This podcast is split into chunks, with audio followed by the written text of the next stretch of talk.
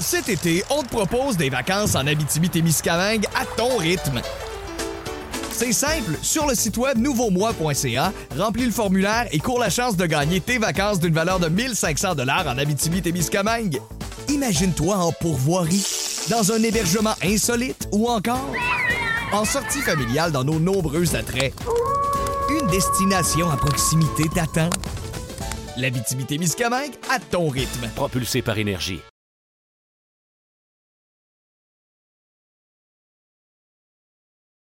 Amateurs d'arts martiaux mixtes, bienvenue dans la cage.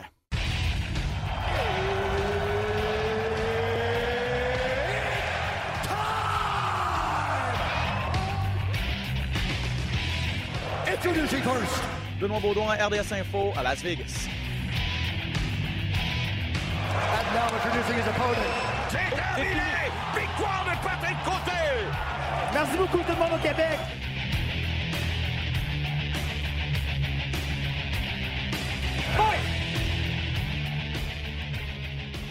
Oh, salut tout le monde! Bonne année 2022. Bienvenue à ce premier épisode de la nouvelle année de votre podcast d'art martiaux mixte dans la cage. Ben Baudouin, toujours en compagnie de Pat Côté. Comment vas-tu, mon ami? Ça va très bien, mon Ben. Bonne année. Bonne année à tout le monde qui, qui nous écoute euh, religieusement depuis. euh, ça, fait, ça fait combien de temps? Ça fait trois ans, quatre ans qu'on fait ça? Ouais, presque quatre ans à vérifier. On a l'air, Ouais. on a l'air euh, pas brillant comme ça, mais ouais, ça va faire quatre ans, je pense, en septembre prochain. Donc, trois ans disons ça comme ça. Je t'ai- mis la sellette, je t'ai- mis en dessous de ça. je m'excuse. C'est correct. mais Effectivement, on a de très bons, euh, de très bons auditeurs euh, qui, qui écrivent, qui nous écrivent sur nos réseaux sociaux, qui aiment ça partager euh, leurs expériences, qui aiment ça jaser avec nous. Puis quand on fait pas un épisode, on se le fait dire. Vous étiez où cette semaine? Euh, là, on n'a pas été là pendant quoi un mois là, durant le temps des fêtes, un repos euh, qui a fait du bien, mais là, on est reparti en force pour 2022. Bonne année à toi aussi, en passant. On commence en force d'ailleurs avec un gros gala de l'UFC cette fin de semaine. On va en parler dans quelques instants. Au courant de la prochaine heure aussi, on va revenir sur la grosse performance de Charles Jourdain fin décembre à Las Vegas. Tout un combat qui lui a permis de signer un nouveau contrat avec l'UFC et d'entrevoir 2022 avec beaucoup d'optimisme aussi. On va parler de l'actualité également et des gros dossiers euh, qu'on surveille pour vous en 2022. Mais bon, à tout seigneur, tout honneur, premier gala de l'année ce samedi, le 15, en direct de l'Apex à Las Vegas. Euh, Pat, on est gâtés, surtout pour la grande finale. hein. Euh, très hâte de voir ce duel entre Giga Chikadze et Calvin Cater, deux combattants extrêmement spectaculaires debout, deux gars qui pourraient prétendre au titre très rapidement chez les 145 livres. Oui, les deux sont à la porte vraiment d'avoir une chance pour un combat éliminatoire ou un combat pour un titre. Moi, je pense que si Chikadze euh, remporte la victoire, pourrait avoir un, pas un passe-droit, mais pour avoir euh, vraiment une lignée vers le combat de championnat du monde direct. Pour Calvin Carter, je pense que même avec une victoire face à Chikadze, il devrait peut-être affronter un autre combattant pour avoir un combat championnat du monde. Mais tu as raison, toute une finale qu'on a sur le premier gala cette année de l'UFC. Euh, les deux, deux spécialistes de combat debout, deux styles complètement différents, mais deux combattants qui aiment rester debout. Euh, avant de parler des styles de chacun, même si Cater est mieux classé, donc cinquième selon les classements officiels de l'UFC, il faut en prendre puis en laisser, hein. mais même s'il est mieux classé, euh, est peut-être plus loin dans ta tête d'un combat de championnat, il faut dire que, que est quoi, 9 victoires de suite, là, ou 10, 9 victoires de suite, 7-0 à l'UFC quand même. Oui, puis, je veux dire, on va revenir tout le temps à la même chose. Ça reste un spectacle, ça reste toujours, il faut que tu vendes. Chikadze est un petit peu plus une grande gueule aussi. Euh, il est capable de dire ce qu'il veut. Je pense que c'est un meilleur finisseur aussi que Calvin Cater, qui nous a démontré dans les derniers combats aussi. Donc, ça aussi, ça, ça, paye lorsque tu veux euh, t'approcher d'un combat de championnat du monde. Moi, j'adore, j'adore beaucoup Calvin Cater. Pour vrai, j'espère qu'il va avoir un- une chance au titre, même si euh, quand s'il bat Chikadze, j'espère qu'il va avoir une chance au titre direct. Mais je pense que euh, ce que je pense, moi, c'est que si c'est lui qui gagne, il va devoir affronter euh, un autre combattant pour vraiment se positionner à 100 Tandis que Chikadze, peut-être qu'il il a plus. euh, il a plus laissé ses marques, comme tu disais, avec toute une séquence de victoires, mais aussi il parle, il jase, puis il, lance des défis à tout le monde. Et ça, pour, l'UFC, pour une organisation, c'est un peu plus payant. Parlons de chacun de ces deux combattants qui vont faire les frais de la finale de samedi. Euh, Calvin Cater, tout d'abord, première fois qu'on va le voir en un an. Euh, donc ça, ça aide pas un petit peu l'inactivité, mais si vous vous rappelez, il y a un an, son duel contre Max Holloway. S'il avait gagné ce combat-là contre Max Holloway, il aurait eu son combat de championnat en 2022, Calvin Cater.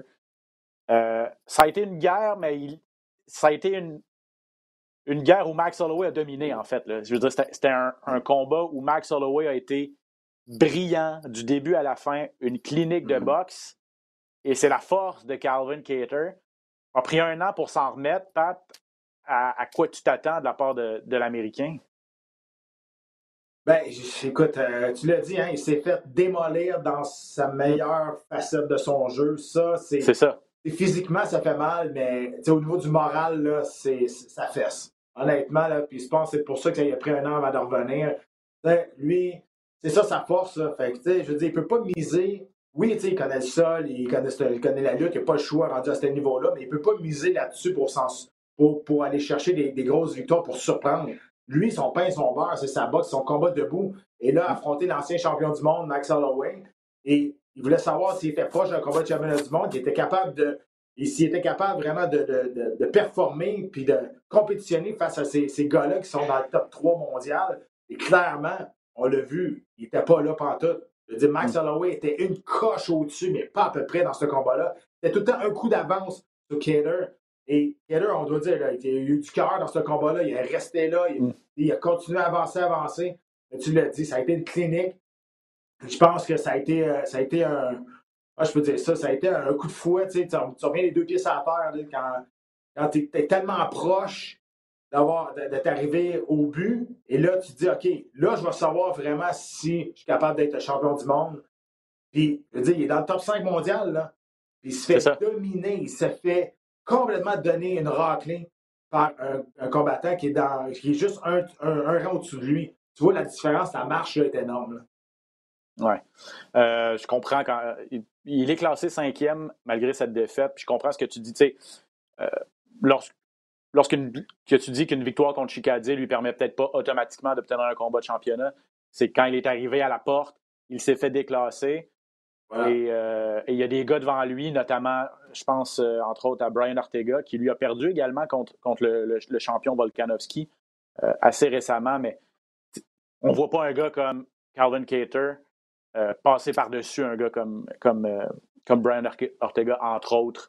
en tout cas, c'est ma, ma, vision de cette, de cette situation-là. Chikadze, lui, combat, combattant également debout. Il a 9 KO quand même en 14 victoires. Lui, il est sur 3 KO consécutifs, 2 au premier round. Euh, son, son KO contre Edson Barboza a vraiment fait écarquiller bien des yeux l'été dernier. Euh, tu parles de combattant plus spectaculaire. Euh, lui, c'est pas juste la boxe. Il a plusieurs outils dans son coffre. Hein. Oui, exactement. Et lui, ce qui joue en sa faveur pour combat championnat du monde, c'est que Volkanovski a perdu Max Holloway comme, adversaire.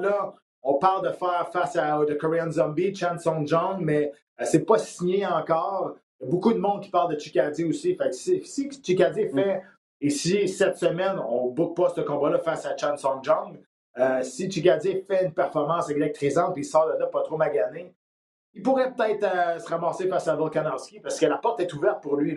Donc, c'est une grosse occasion d'être donné une performance étincelante, spectaculaire et vraiment montrer que Kader n'est pas dans sa ligue et vraiment prouver qu'il mérite un combat de championnat du monde, peut-être passer un free pass, peut-être pas un free pass, mais vous comprenez ce que je veux dire. Là, il y a la porte ouverte parce que euh, Max Holloway est, blessé. Donc, je pense que c'est une autre motivation pour Chikadze pour ce combat-là.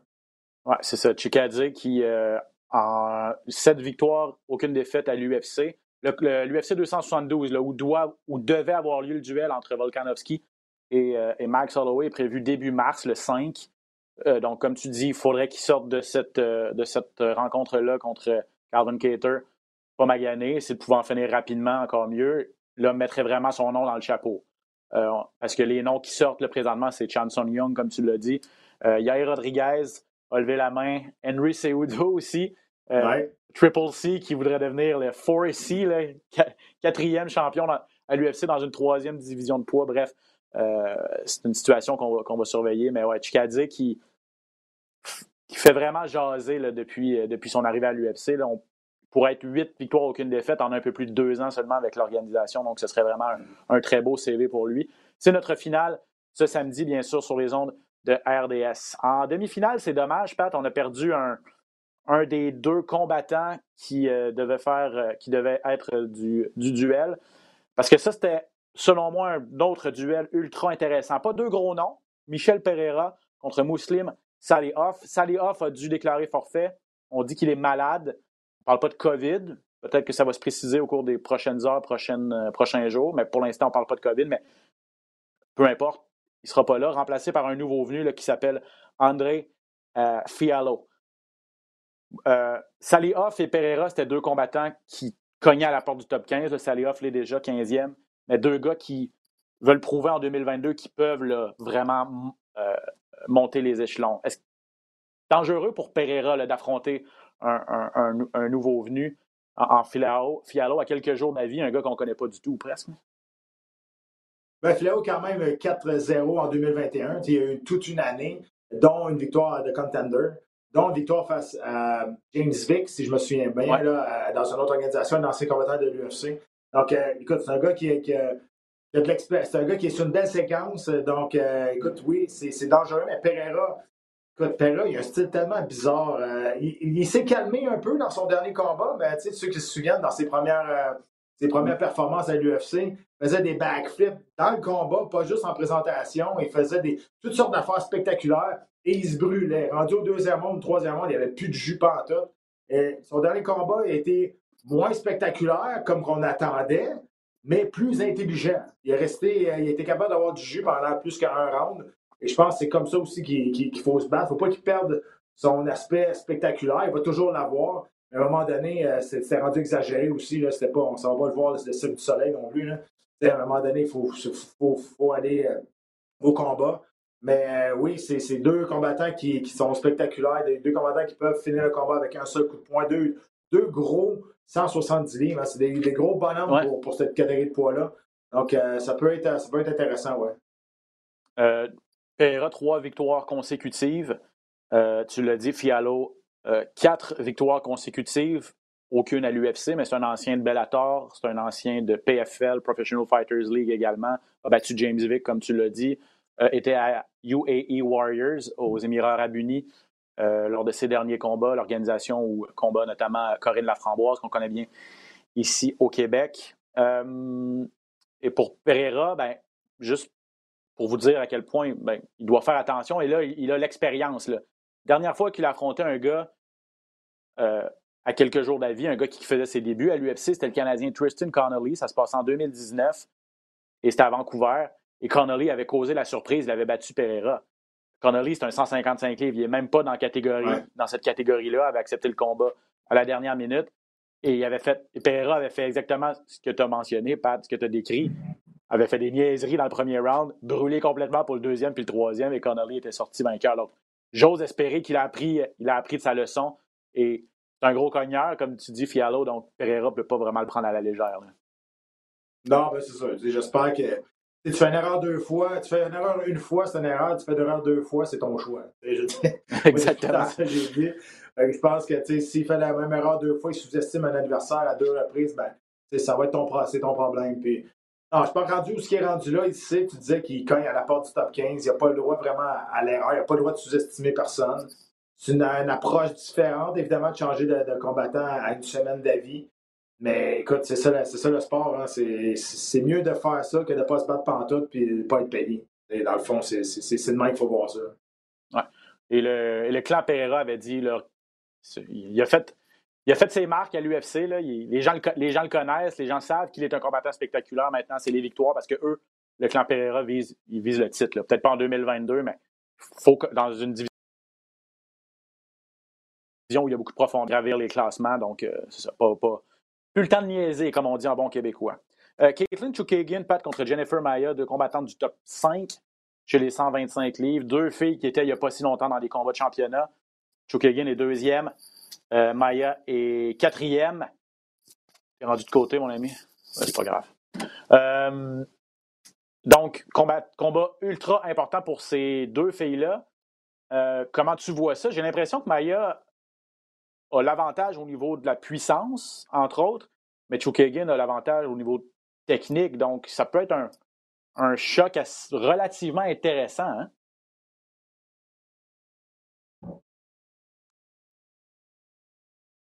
Est-ce que tu m'as bien entendu, Pat? Non, j'ai manqué la dernière fois. Ah, je parlais, je parlais des, du, du, style des deux filles. Deux filles dans le top 5, deux filles qui savent qu'avec une victoire peuvent peut-être aller chercher un autre combat de championnat. Elles l'étaient tous les deux contre Valentina Shevchenko il n'y a pas si longtemps. Euh, mais c'est clairement ça l'objectif des deux filles. Chukagin, avantage au niveau de la technique, de la rapidité peut-être, mais Maya plus puissante. Euh, ça va être intéressant de voir lequel de ces deux aspects-là va, prédominer. Hein? Il ne faut pas oublier, Maya, c'est une des rares qui a réussi à remporter un round contre euh, Valentina Shevchenko d'après les juges. Mais il reste que c'est un peu décourageant pour les filles. Ben, malgré que, il y, a comme, y a comme un espoir maintenant. On a vu Julia Peña battre David Nunez. Euh, je veux dire, là, je pense que là, tout le monde sont comme, sont, sont comme regardés dans le miroir et hey, ça pourrait être nous autres, ça pourrait être nous qui, qui cause la surprise. Euh, donc, je pense que ça, ça pour, la, pour, la confiance des femmes, que Julia Peña ait battu Anna Nunez, on en parlera tantôt, euh, mais je pense que ça leur donnait peut-être une, une lueur d'espoir d'aller affronter Vanessa Shevchenko, dire OK, ben, ça se peut, elle est faite de chair et de sang comme nous, donc ça se peut qu'elle ait une mauvaise soirée, puis que nous, on en ait une bonne, puis que ça, ça tourne de notre faveur, de l'autre côté. Mais bon, on s'entend que ça a été la, la surprise de l'année, puis une des, plus grandes surprises de la, décennie, là, Julia Peña. Mais écoute, moi, je te tout la même chose. Hein. Tu as bien beau être un million contre sur papier, quand elle te ben, ça peut donner 50-50. Et c'est sûr que Écoute, il n'y en a pas une des deux qui, avec une victoire, vont refuser un combat de championnat du monde, même si c'est contre Vatina Shevchenko, même s'ils sont négligés par, par mille. Je veux dire, c'est ça le sport, puis il faut aller. Euh, c'est à ça que ça sort les odds. Hein. Les odds, c'est pour ça qu'il y en a. C'est que pour aller les, pour aller les défier, puis faire. Euh, exact. C'est ça. Est-ce que tu vois ça comme un combat éliminatoire quand même, deux contre quatre? Euh, oui, écoute, euh, oui.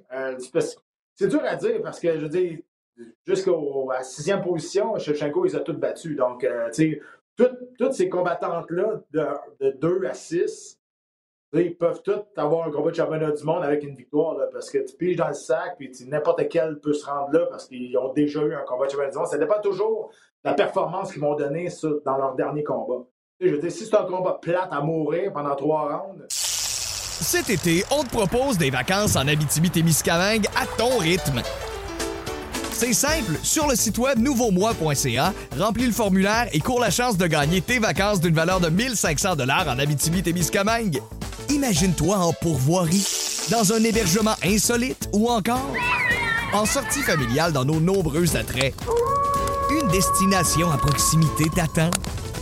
L'Abitibi-Témiscamingue à ton rythme. Propulsé par énergie. Mais il n'y en a pas une des deux qui va mériter un combat de championnat du monde.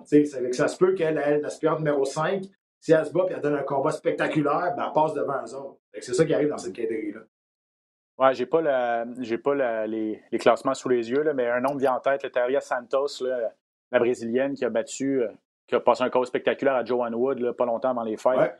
Euh, c'est une fille qui s'est fait un nom dans cette catégorie-là, une des rares dans, le, dans les classements qui n'a pas affronté et perdu contre Valentina Shevchenko. Peut-être qu'elle pourrait venir brouiller les cartes, mais comme je le disais, Chukagan et Maya, eux, euh, cette fin de semaine, ben, c'est avec une revanche contre euh, Shevchenko qu'elles vont, euh, vont euh, rentrer dans l'octogone, avec ça en tête qu'elles vont rentrer dans l'octogone. Et c'est également une revanche entre ces deux filles-là. Joe Kagan avait battu Maya par décision unanime en 2019, donc probablement que la Brésilienne voudra rectifier le tir cette fois-ci aussi. rapidement, Pat, Brennan Royval contre Rogerio Bontorin chez les poids mouches.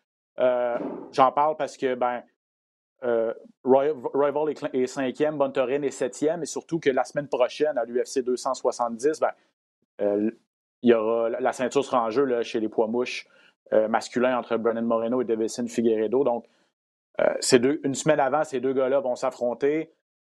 si Rival peut mettre fin à sa série de deux défaites, pour être en bonne position pour potentiellement affronter le, gagnant de, le gagnant de Moreno et Figueredo. Hein. Oui, puis euh, moi, ce que je retiens dans cette catégorie-là, c'est que c'est devenu une des catégories les plus fun à regarder. Pendant longtemps, on a pensé que ça allait, ça allait disparaître, cette catégorie-là. Mais c'est une catégorie qui est tellement plaisantes à regarder. Les gars sont, sont, sont complets, sont rapides, mais sont puissants à cette heure aussi, sont, sont, bons au sol, ils terminent les combats. Donc, c'est ça, qui est, c'est ça qui est bien. Et euh, écoute, maintenant, ce qu'on voit chez les 125 livres, le monde sont plus. je veux dire, ils snobent plus cette catégorie-là. On, regarde ça, puis on regarde les noms. Tous des noms maintenant qu'on connaît. Avant, là, on connaissait Demetrius Johnson, puis ceux après, on était là. OK, on les connaît pas tant que ça, tu sais. Mais à cette heure, tu sais, Warval, on le connaît. Bontorine, c'est un nom qui nous sonne.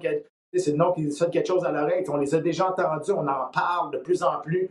Ça, c'est bien pour cette catégorie-là. Ouais, effectivement. Et on peut s'attendre à un combat euh, pourra se dérouler au sol, quoique quand on a deux spécialistes du sol qui s'affrontent, des fois, des fois on peut avoir des surprises, là, mais euh, Rival a 8 soumissions, euh, en fait, 11 de ses 12 victoires avant la limite, 8 par soumission.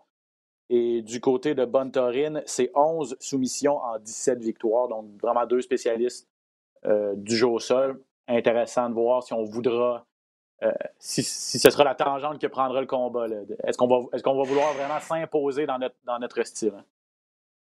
Ben, je veux dire, en cas de doute, euh, c'est sûr qu'il y en a un des deux qui va, qui va s'en aller dans son instinct, dans ses meilleures euh, qualités athlétiques, mais tu as raison. Des fois, lorsque les deux combats, ben, les styles, des fois, ça se marie pas bien. On sait pas, des fois, c'est deux styles que tu dis, OK, ça va, ça va revoler, ça va être la fun, mais les deux styles, ça, ils ont de la misère à se lire, ils ont de la misère à jouer ensemble. Mais si ça va au sol, c'est sûr qu'on va avoir quelque chose de spectaculaire. Parce que les deux sont, c'est pas des lay and pray, c'est pas, pas des gars qui attendent de passer, qui Mhm. achètent du temps au sol. C'est des gars qui sont agressifs, puis c'est des gars qui vont, qui vont travailler pour la soumission, pour la finition, en ground and pound, qui vont être actifs. C'est ça qui est intéressant maintenant au sol. Ce sont les combats principaux qu'on va vous présenter cette fin de semaine. La carte en- dans son intégralité sur les ondes de RDS2 euh, samedi soir. J'y serai à la description, en compagnie bien sûr de Pat qui sera à l'analyse. Donc on vous donne rendez-vous cette fin de semaine, ce samedi, sur les ondes de RDS2. Charles Jourdain, Pat. Quelle performance il a donné contre Andrew Ewell le 18 décembre dernier? Il n'a pas réussi à en finir, mais il a dominé d'un bout à l'autre. Il a été spectaculaire. Euh, est devenu un générateur de mimes à lui seul. On a revu les, images passées en boucle de, mimes et de gifs de, Charles qui donne un coup de pied frontal et qui, rit comme un damné au troisième round. La face en sang, c'était spectaculaire. Bref, tout dans ce combat-là était, excitant. Et les circonstances aussi dans lesquelles Charles est allé donner cette performance-là, c'est peut-être ça qui, est le plus impressionnant. hein. Ben, c'est sûr, il s'était mis énormément de pression sur les épaules. On rappelle la situation, c'est son dernier combat sur son contrat, donc il jouait le tout pour le tout. Euh, avec euh, ben, une victoire ou une défaite, il devenait agent libre. Donc, c'est sûr qu'avec une, défaite, euh, ça a été plus difficile de négocier par la suite. Je ne dis pas qu'il serait parti de l'UFC, mais je veux dire, son emploi n'était pas vraiment pas safe, comme on dit. Mais avec une grosse performance comme ça, une grosse victoire, comme, l'UFC aime beaucoup Charles Jourdain. L'UFC, avec des performances comme ça, on va l'aimer encore plus. Euh, Mhm. Je veux dire, il est allé battre un, un gars qui était à sa portée également. Il fallait qu'il passe à travers de cette façon-là. Il nous a démontré avec, euh, qu'il avait une excellente condition physique. C'est là-dessus beaucoup qu'il a battu Andy Yowell. Des coupés dans les jambes efficaces, qui a ralenti le mouvement de Yowell aussi. Euh, J'ai trouvé qu'il a été moins slow starter dans ce combat-là aussi. Je trouve qu'il est rentré dans le combat beaucoup plus rapide que dans ses derniers combats. Euh, dans le milieu du premier round, je sentais qu'il était déjà là. Donc, à- à- souvent, ça prend un round, puis après ça, il commence, puis deuxième, troisième sort fort. Là, j'ai trouvé qu'il était déjà directement là dans le premier round. Ça a fait une grosse différence. Yowell n'a pas été capable de, suivre le rythme. Au troisième round, Yowell, je pense qu'il a donné quatre coups. là.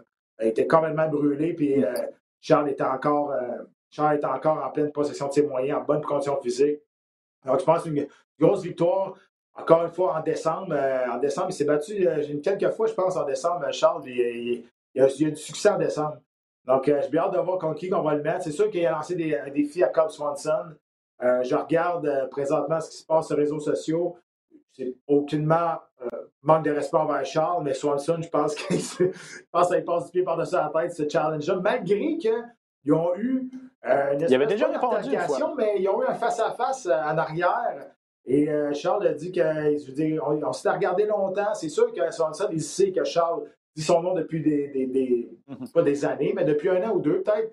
Euh, il mentionne son nom. Donc, c'est né aux oreilles de Swanson, c'est sûr, il n'est pas dupe, là, il a des- c'est un, c'est un vétéran. Euh, on a vu, euh, Swanson s'est battu ce soir, cette carte-là aussi ce soir-là. Il a fait toute une performance, là, honnêtement. Donc, euh, si tu me demandes, est-ce que je pense que Charles est prêt pour, pour Swanson? La réponse, c'est je suis comme ambigu un peu là-dessus de ce que j'ai vu de Carl Swanson. Swanson dit qu'il veut descendre euh, de quadruple aussi. Il ne sait pas s'il Ah va ouais. rester à, chez 145, il va peut-être descendre à 135. Mais si ce combat-là arrive, je vais être vraiment le premier à vouloir regarder ce combat-là. Pour vrai, je pense que ça, va être un- ça pourrait être un combat vraiment spectaculaire. Euh, on on va voir ce qui, ce qui va arriver, mais pour l'instant, on sait que Charles a signé un nouveau contrat de quatre combats avec l'UFC. Pas des contrats garantis, je le répète. Mais il reste que euh, il avait l'air d'être très content de cette nouvelle-là. Il a parlé que ça il avait été un bon boni au niveau monétaire, évidemment, avec ce- négocié avec une victoire, avec une performance spect- spectaculaire de la sorte, qui, à mon avis, méritait la performance de la soirée. Malheureusement, il n'y a pas eu de boni monétaire pour, pour Charles ce soir-là. Euh, Est-ce que l'UFC était amer qui ait refusé de négocier avant son dernier combat. Euh, je sais pas. tu sais, Peut-être c'est ça aussi qui joue dans la balance. Je sais pas. Parce que moi, je pense qu'il méritait vraiment un bonnet de performance ce soir-là.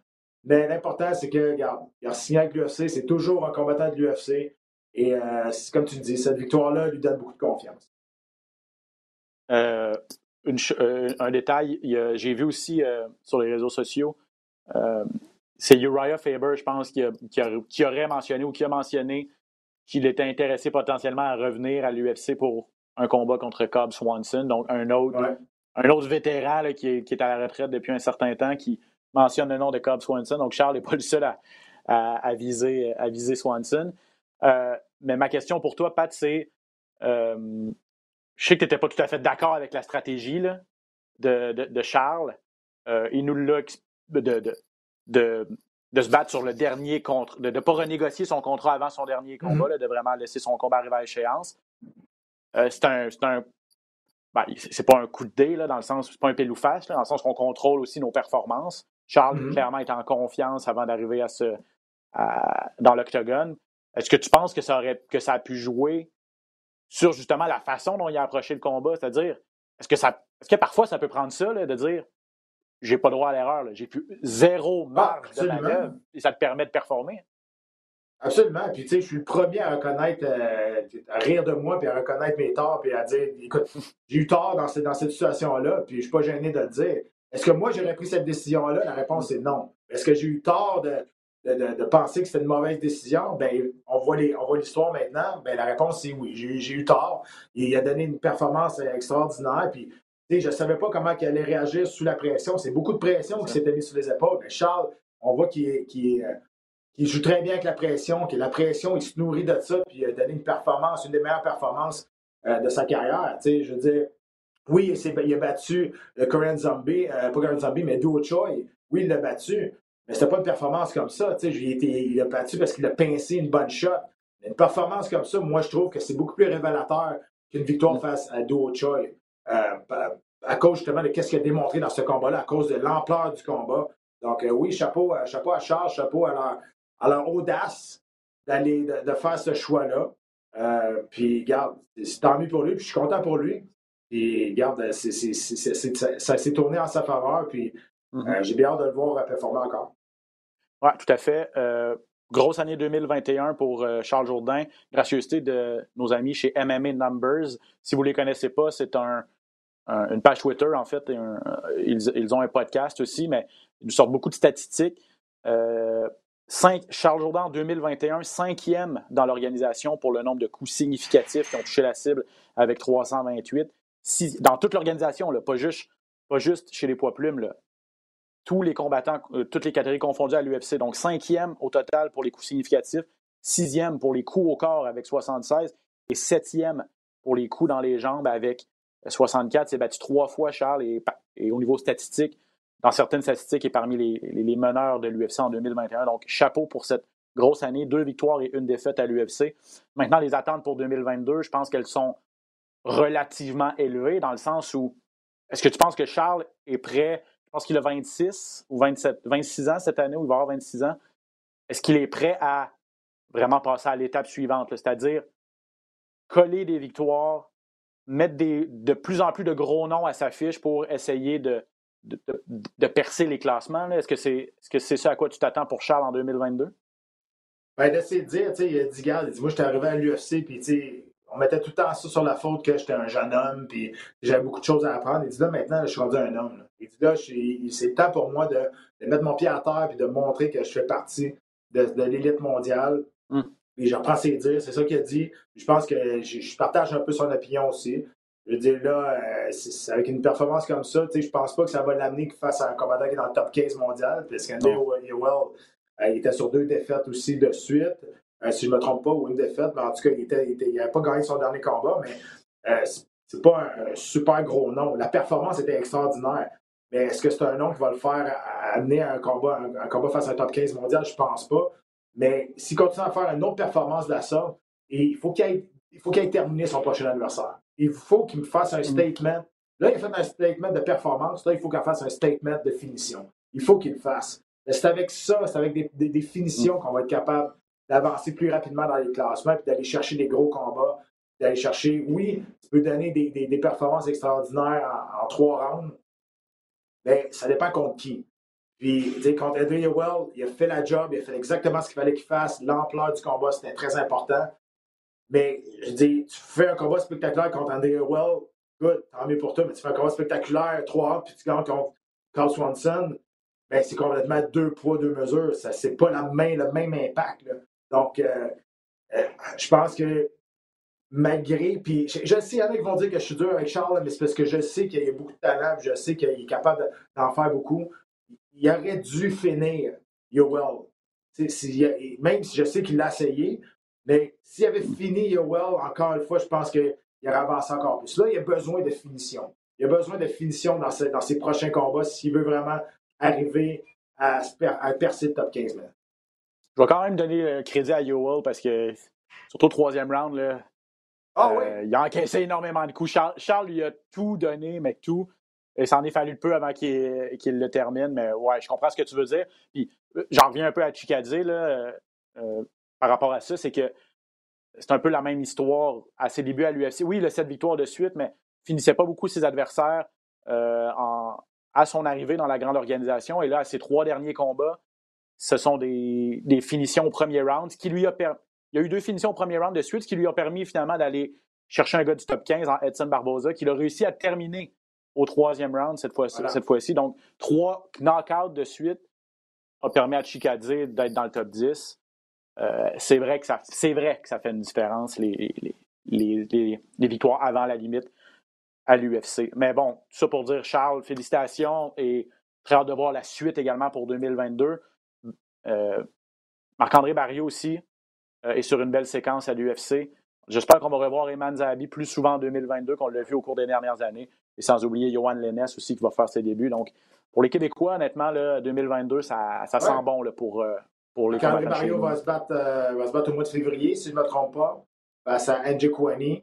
Et pour Johan Lennes, on parle de fin mars, début avril pour euh, son premier combat officiel dans l'UFC.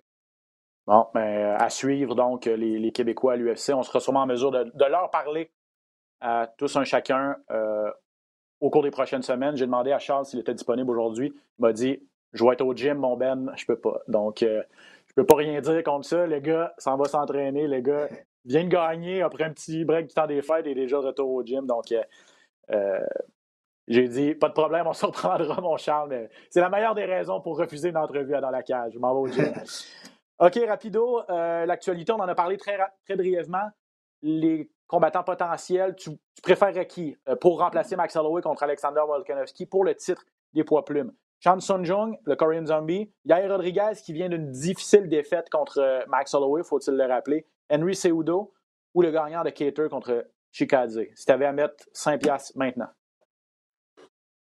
Ben, je pense en plus que Volkanovski a dit qu'il voulait affronter le Korean Zombie, je pense que ça s'enligne pas mal là-dessus. Mais on va, on va attendre. On va attendre ce qui va, voir ce qui va se passer en fin de semaine avec Chikadze. On va attendre. Si Chikadze a démoli il y a des bons arguments. Il y a des bons arguments pour, euh, pour, aller euh, se battre contre Volkanovski. Mais bon, là, présentement, si tu me demandes qui je pense, c'est euh, Chanson John, de Korean Zombie. À suivre, donc, c'est prévu pour le mois de mars, l'UFC 272, ce, ce combat de championnat.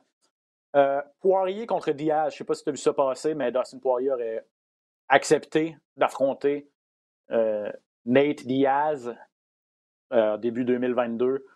on attendrait la confirmation du, de, Diaz pour ça. Je pense qu'on en a déjà parlé, ou en tout cas, je, connais ton opinion par rapport à Nate Diaz, mais clairement, c'est un vendeur. Puis pour Poirier, ben, il a tenté sa chance au titre il est arrivé à court. Euh, à moins qu'on lui offre McGregor, je pense que Diaz, c'est peut-être le gars le, plus payant ben, pour lui là, et, et, le plus prenable aussi, là, on s'entend. Cet été, on te propose des vacances en Abitibi-Témiscamingue à ton rythme. C'est simple, sur le site web nouveaumois.ca, remplis le formulaire et cours la chance de gagner tes vacances d'une valeur de 1500 dollars en Abitibi-Témiscamingue. Imagine-toi en pourvoirie, dans un hébergement insolite ou encore en sortie familiale dans nos nombreux attraits. Une destination à proximité t'attend. L'Abitibi-Témiscamingue à ton rythme. Propulsé par énergie. Ben, c'est ça qui arrive, parce que là, Poirier a échoué à deux reprises. Il est comme dans un cul-de-sac, là, tu sais. Fait que là, ce qu'il lui reste à faire, soit changer de calorie de poids, comme il l'a mentionné, peut-être qu'il aimerait ça c'est 170, ou aller chercher des combats payants. Euh, fait que face à Nick Diaz, qui lui a mentionné que les deux avaient dit oui, sauf que Diaz n'est pas capable de s'entendre contractuellement avec l'UFC. Il voulait avoir une extension ou une renégociation de son contrat, puis on disait que il disait que c'était euh, ça marchait pas. Puis c'est sûr qu'il remet tout à la faute sur, l'UFC. Diaz, c'est tout à la même affaire. Mais ben, écoute, c'est sûr que c'est un, combat en deux gros noms, deux, moi, je, je, vais dire, je vais dire deux légendes. je veux dire, c'est, les légendes, c'est mm. pas juste des combats des, champions du monde. C'est du monde qui font bouger les foules. C'est du monde qui sont prêts, que le monde sont prêts à payer pour. Et je pense que ce combat-là, tu mets ça dans n'importe quelle finale de pay-per-view, même si c'est pas un combat de championnat du monde, ça va se vendre comme un combat de championnat du monde Poirier contre Nick Diaz. Effectivement. Est-ce que ce sera en finale? Est-ce que ce sera en demi-finale? à suivre. Est-ce que ça, ça, aura lieu tout court? Ouais. Euh, dossier qu'on va suivre au cours des prochaines semaines. Mais c'est ça, comme tu dis, la situation dans laquelle se trouve Poirier n'est pas évidente. Il est encore aspirant numéro un, si ça se trouve, ou en tout cas, clairement dans le top 3 là, des, des, 155 livres, malgré les défaites contre Oliveira. Mais on ne peut pas lui redonner un combat tout de suite de championnat. Est-ce qu'il va affronter un autre tueur de la catégorie, un Chandler? je veux dire, euh, c'est ça. Il est dans une situation particulière, donc pourquoi pas euh, pourquoi pas faire un peu de sous en attendant sa prochaine chance au ah titre? Parlant de sous, Charles Oliveira, lui, qui a dit, qui a, qui a, qui a donné sa préférence pour son prochain euh, adversaire, il a nommé le nom de Conor McGregor. Euh, si tu t'appelles Justin Gagey, t'es pas content d'entendre ça, hein? lui, ça fait longtemps que t'es pas content c'était Justin Gagey. Honnêtement, il s'est fait. Si ça, arrive, ça va faire deux fois de suite, euh, pas de suite, mais ça va faire deux fois qu'il se fait bypasser. Bob Gagey a mérité son combat de championnat du monde. on a vu la guerre qu'il a faite avec Michael Chandler. Euh, logiquement, c'est lui qui devrait avoir ce combat-là. Charles Oliveira n'est pas fou non plus. Euh, est-ce que est-ce qu'on va oser faire ça à, n'importe quel autre combattant qui est dans, le top 3 mondial, top, top 4, 5 euh, chez les 155 livres, de, faire bypasser encore Conor McGregor par-dessus tout le monde? Est-ce qu'on va oser faire ça? de la part de, part de, l'UFC? Je ne sais pas. Euh, McGregor, lui, c'est sûr que lui, il dit OK, c'est quand la date, tu ne vas pas contre Oliveira. Lui, il, praise pour ça, c'est sûr et certain. Mm-hmm. Et écoute, ça va peut-être marcher. je veux dire, bon état, puis c'est ça. Puis, ça, ça revient à ça. De l'autre côté, je pense que, honnêtement, je pense qu'Oliveira, c'est moins dangereux de se battre contre McGregor que contre euh, Justin Gage. Honnêtement. 100%. Euh, fait que, tu sais, je veux dire, tu veux pas te battre contre DJ. Tu, tu veux juste pas. tu sais que ça va être dur, tu sais que ça sera pas le fun, tu sais que ça va faire mal, puis ça sera pas technique. Fait que, je pense que, ça va être. Je dis pas qu'il va. C'est peut-être plus facile, mais je pense que c'est moins dangereux pour Oliveira d'aller affronter McGregor, qui est déjà un genou à terre, avec ses dernières performances, puis sa, sa mm. crédibilité qui a perdu un peu que Justin Gage qui est sur toute une lancée, qui a la, confiance grosse comme, euh, grosse comme la terre. Je n'ai rien à ajouter. Je suis entièrement d'accord avec tout ce que tu viens de dire. Mais, ceci étant dit, je ne ben, serais, vraiment pas surpris, un peu comme tu l'as dit, que ce soit ce qu'on décide de faire avec l'UFC. Pourquoi un, McGregor Oliveira euh, dans le premier tiers ou dans le premier, c'est ça, d'ici, euh, d'ici le printemps, là, euh, pour le retour de Connor dans, dans l'organisation. À suivre donc. OK, Pat, en cinq minutes, je veux qu'on prenne le temps de parler des, dossiers à suivre. Qu'est-ce qui va retenir notre attention à nous deux euh, pour 2022? Euh, je vais commencer, si tu le permets. Euh, le dossier John Jones, pour moi, va être intéressant à suivre en 2022. On ne l'a pratiquement pas vu en 2021. On sait qu'il veut faire, veut faire le saut chez les poids lourds, mais là, avec tout ce qui se passe au niveau judiciaire, dans son cas, tout ce qui se passe à l'extérieur de l'octogone, euh, est-ce, que, est-ce qu'il va avoir une autre chance à l'UFC? C'est un peu, c'est un peu nébuleux, son, son, statut présentement.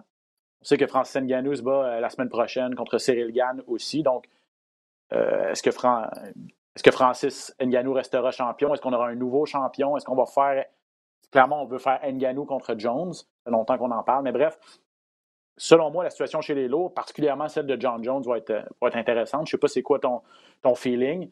J'ai l'impression que Jones va se battre au moins une fois en 2022, mais c'est difficile à prédire hein, dans, dans, les circonstances actuelles. Moi, je suis plus capable. Je suis plus capable d'entendre parler de ce gars-là. Honnêtement, c'est vrai que c'est difficile de prédire parce qu'il fait tout le temps de niaiseries. Je veux dire, il fait tout le temps quelque chose. Ah, il n'est pas, pas à l'abri que la veille de son combat, il se fasse arrêter. C'est un innocent, c'est un tata.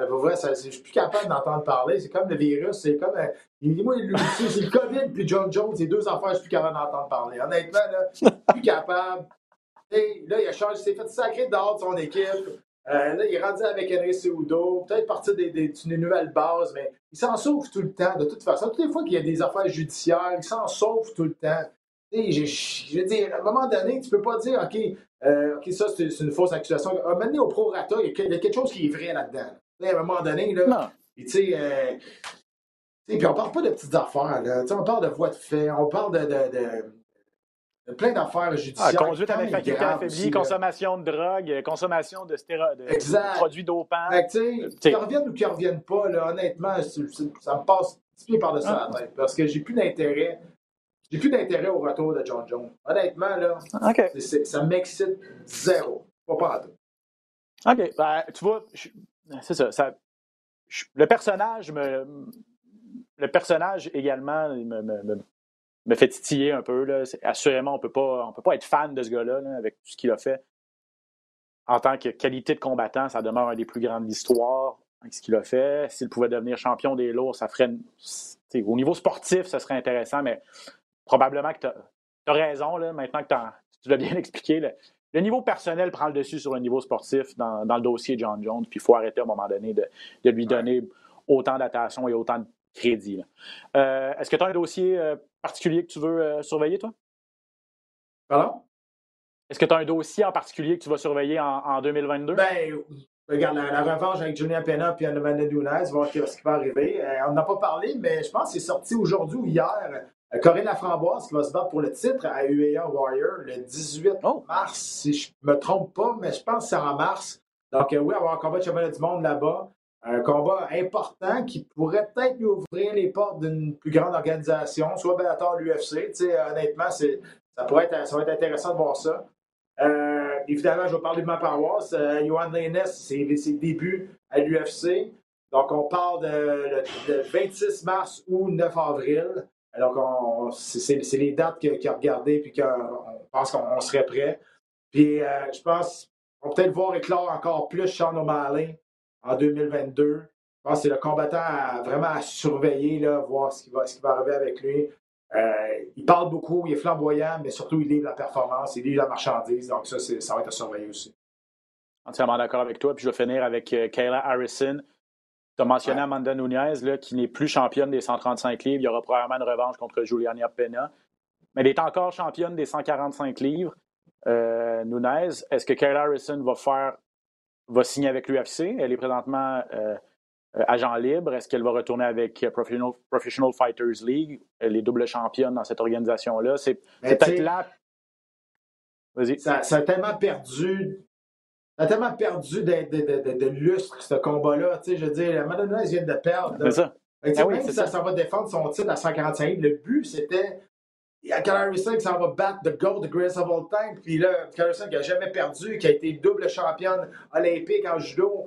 Il n'y a a plus cette, euh, espèce de, magie-là autour de ce combat-là. On a, on a perdu l'intérêt. Ben, en tout cas, moi, j'ai perdu un peu l'intérêt. Tu sais, on va comme, OK, tu sais, à moins que Nunez va aller chercher son, combat, son titre à 135, mais il y a quelque chose qui est brisé dans cette séquence. Ouais, ouais.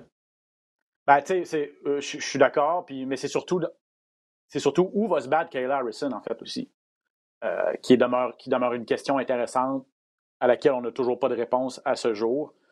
Euh, donc, et puis, et puis si elle s'en va à l'UFC finalement, est-ce qu'elle va être en mesure de répéter ses exploits à PFL? Parce que l'on s'entend que peut-être que le niveau d'opposition va être, va être supérieur à l'UFC. Même chez Bellator, la division des 100, il y a une division de 155 livres. Non, il n'y en a pas, mais il y a une division de 145 livres qui est probablement plus relevée chez Bellator qu'elle l'est chez, chez l'UFC. Euh, avec Chris Cyborg. Cyborg, donc, Cyborg qui l'attend au Bellator. C'est bon donc, donc, le dossier Kyle Harrison, pour moi, demeure, euh, demeure intéressant. Euh, donc, à suivre en 2022, plein, de, plein d'histoires intéressantes. On aura l'occasion, bien sûr, d'en reparler au cours des prochaines semaines. On vous remercie de nous suivre assidûment depuis plusieurs semaines et de continuer à le faire au cours de la prochaine année. Pat, merci énormément. On se voit samedi. Oui, monsieur. Je te souhaite euh, une bonne fin de semaine. À vous également à la maison. Vous pouvez nous retrouver sur toutes les plateformes sur lesquelles vous téléchargez vos podcasts. Vous pouvez vous abonner également pour les recevoir à chaque semaine. On se dit à bientôt pour un autre épisode de Dans la cage. Ciao tout le monde.